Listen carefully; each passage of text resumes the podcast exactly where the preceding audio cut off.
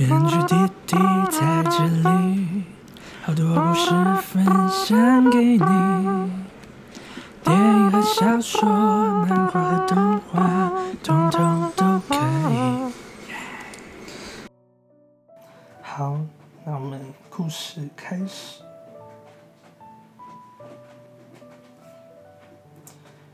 还记得那是一个下着雨的夜晚，李觉下班后撑着伞散步回家。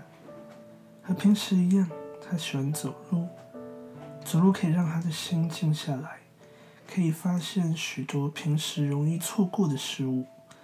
而那天晚上，他也确实发现了什么。李觉走着走着，他听见一个声音，一种特别的脚步声。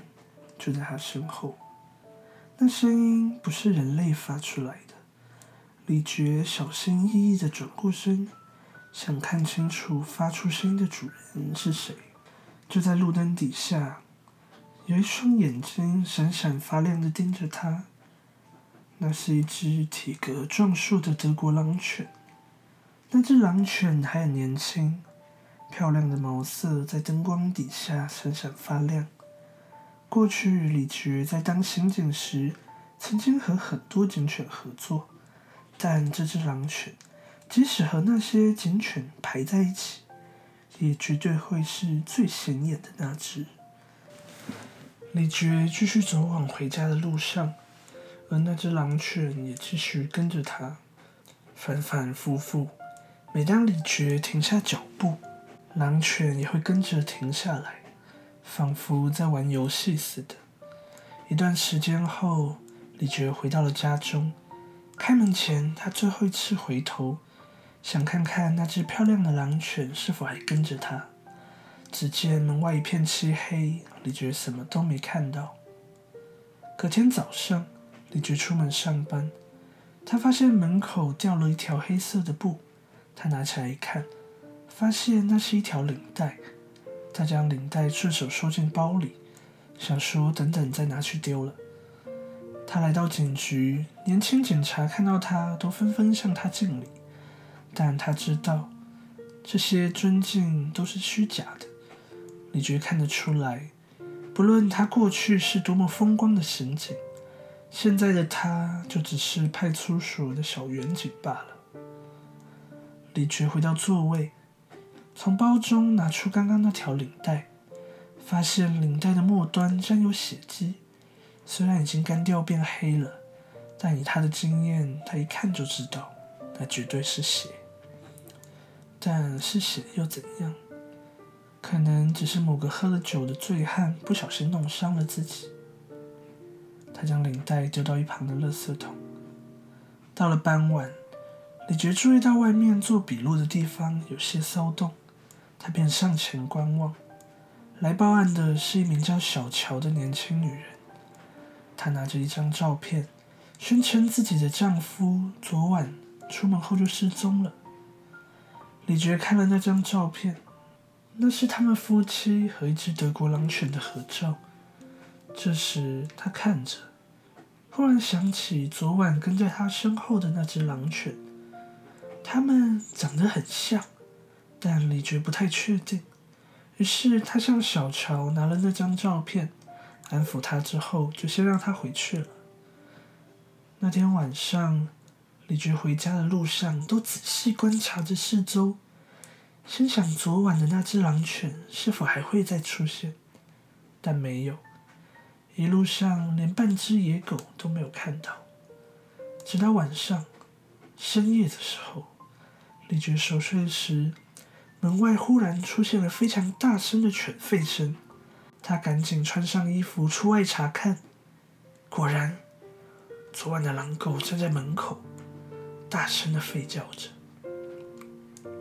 李觉拿出口袋中的照片，它果然就是照片中同一只狗。嘿，这是你的主人没错吧？李觉指着照片中的李宇翔说。我记得你的名字叫肖可。小可动了动左耳，将头歪向一边，仿佛他听得懂李觉在说什么。小可默默的往回走，从草丛中叼起一个东西，放在李觉面前。他看着眼前的东西，心里忍不住颤抖了一下。摆在眼前的居然是一根人类的手指。李觉赶紧回到房间，拿了一个塑胶袋，将手指放在里面。嘿，你知道这根手指的主人在什么地方吗？李觉问。小可再次动了动左耳，歪了一下头。他回头走到门口。盯着左边的方向，李觉骑上脚踏车，开始跟着肖可。他们一路来到了山上，到了车子没办法骑的地方，他就下车改用走的。最后，他们来到了一棵大树前，大树的树根被挖得乱七八糟，而就在那里，一只人类的手臂暴露在外。干得好，小可！你真是一只聪明的狗。很快的，法医、监视小组和许多刑警都来到现场。那些年轻一辈的刑警一见到李觉，都纷纷向前辈问好：“前辈好。”“哼，你们好。”李觉随口打发他们，因为他们并不是李觉这次的目标。这案子可是他等待已久的大好机会。他希望可以透过这个案子成功回到刑事部去。他已经收购派出所了。李觉找到了负责这次案子的小队长，那是他过去的学弟。他和学弟谈好，只要他这次协助破案，学弟就会向上级长官帮他说好话，让他重新调回刑事部。学弟同意了。根据法医的鉴定。死者肖宇翔身上有遭受殴打的痕迹，双手曾遭捆绑，这是曾经遭到拷问的证据。而他的手臂上有针孔，尿液也呈现出海洛因的阳性反应。没过多久，死者家属小乔也来到了警局。肖可一听见小乔的声音。就摇着尾巴扑向小乔的怀中，小乔边哭边紧紧抱着肖可。小可好像感受到了情绪，或是他知道发生了什么事，也跟着发出哀伤的悲鸣声。等小乔心情平复后，李觉开始向小乔询问一些问题。小乔回答。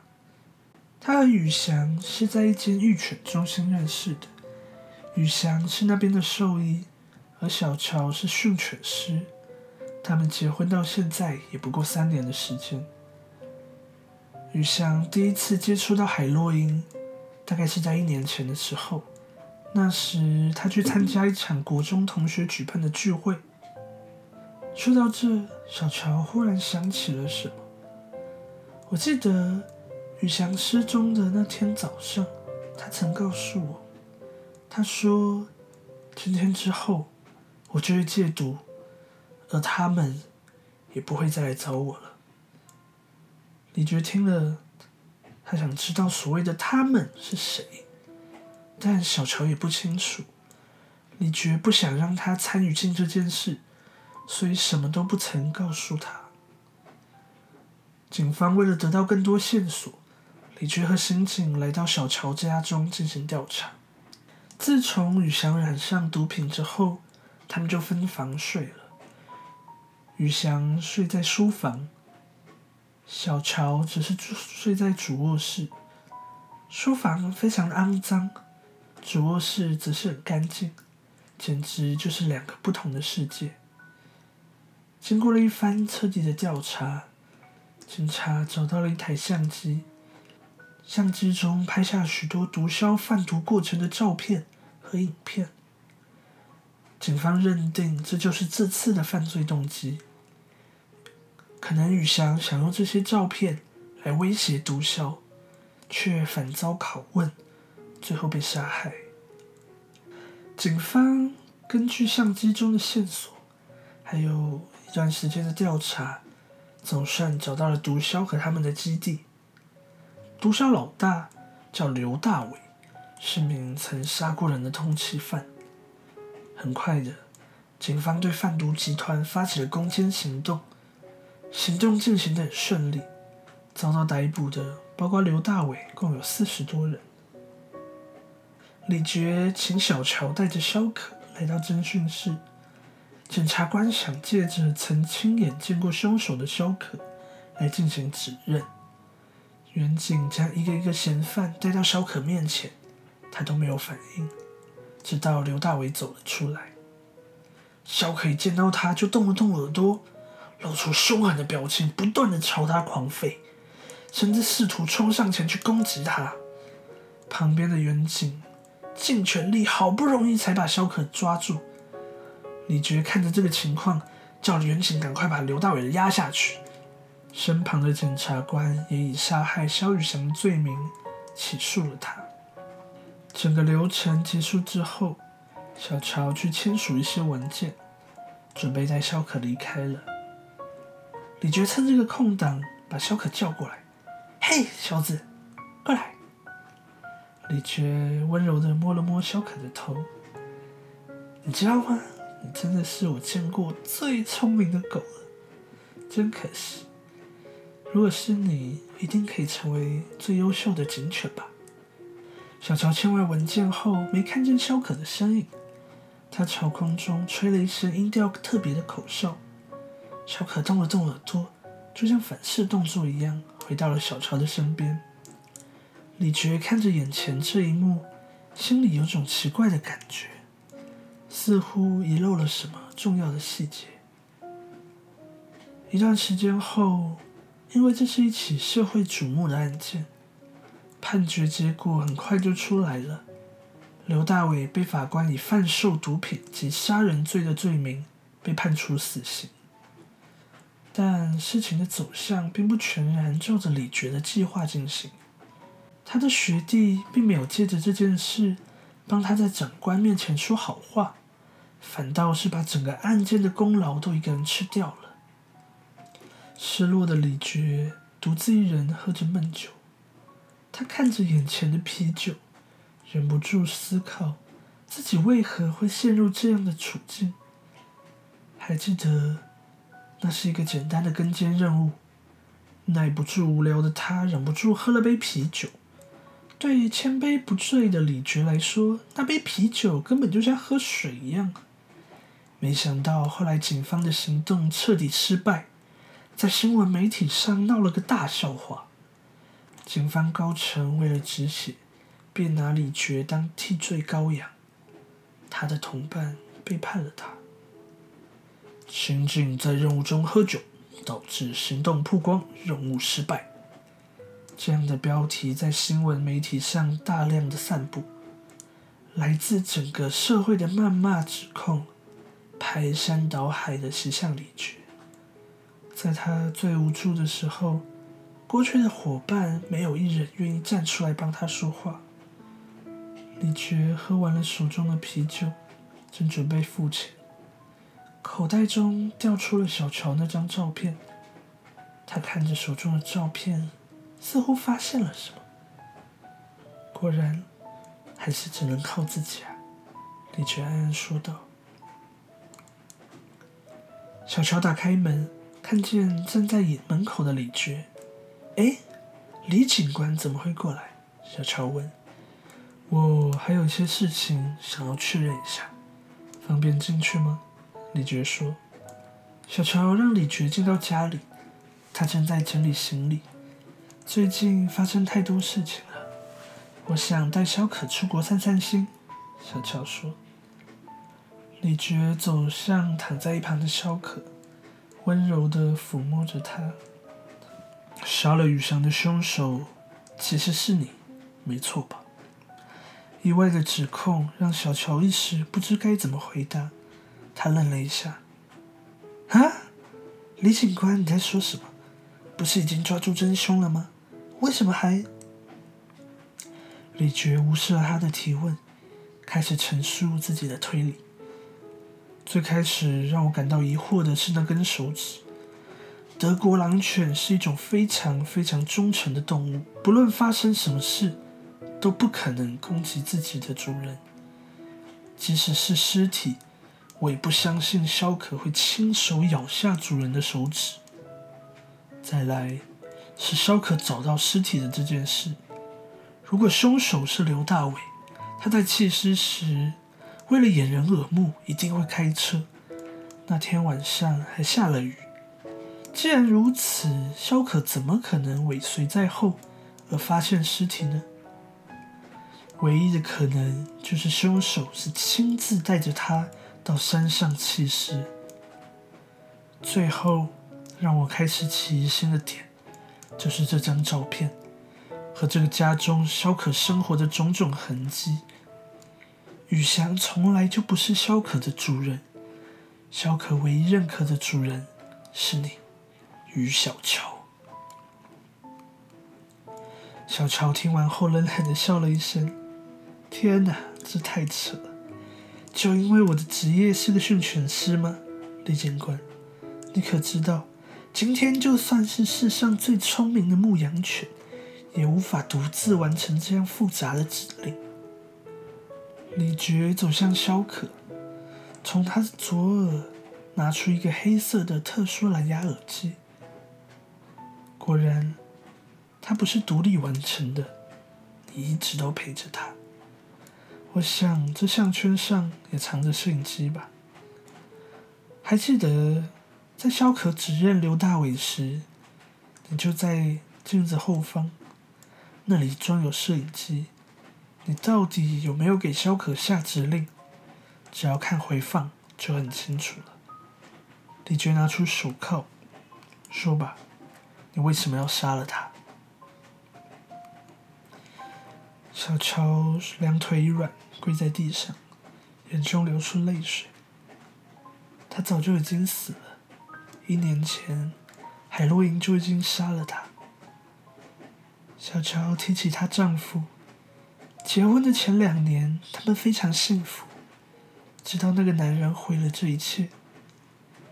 一开始。小乔很努力的想帮雨翔戒毒，但很快他就明白了，他所爱的雨翔再也回不来了。他不忍心看雨翔那么痛苦，所以决定让他得以解脱。他毁了我的幸福，都是那个男人的错，我一定要让他付出代价。但杀了人的是你，要付出代价的。也是你，李觉说。他拿着手铐，缓缓走向小乔，但小乔忽然大声的尖叫：“不！他要付出代价，谁都不能阻止我，谁都不能阻止我！”小乔眼神凶狠的瞪着李觉，向空中吹了声音调特殊的口哨。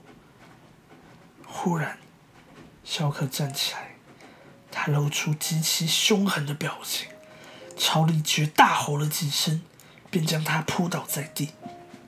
萧可用他锐利的牙齿，一口咬破了李觉脆弱的咽喉，鲜血从李觉喉咙不断的涌出。他感受得到，他的体温正在下降，他没办法阻止鲜血的流出。李觉用双手抵挡萧可的攻击。他听见了他的手背被肖可咬断的声音。这时，小乔站在肖可的身后，他手中举起一个巨大的花瓶，咔！他用力的砸向肖可的头部。肖可倒在李觉的胸前，没有了动静。小乔拿起手机，打了通电话。他打给救护车，边哭。边将事情的经过告诉救护人员。他告诉救护人员，有一个警察来到他的家中，感觉怪怪的，不知道是不是喝了酒。然后我家的狗以为他是坏人，就攻击他。虽然我已经阻止了肖可，但警察受伤的很严重，感觉就是快撑不住了。你们能赶快过来吗？小乔说着说着。嘴角露出了浅浅的微笑。这时的李觉还有一点意识，他看着躺在他胸前的萧可，感受到了他的体温，感受到了他的心跳。原来你还活着，真是太好了。他看着萧可，就好像看到了自己。我们都是被抛弃的人。李觉用最后的一丝力气，举起他的手枪，对准了正在讲电话的小乔。为什么？为什么你们可以这么轻易的抛弃你们的同伴？为什么你们可以这么轻易的抛弃你们的家人？我们做错了什么？我们做错了什么？李觉用最后一丝力气扣下了扳机，李觉的鲜血不断的从喉咙流出来，他再次感受萧可的心跳，希望你的下一个主人能够真心的待你，爱你。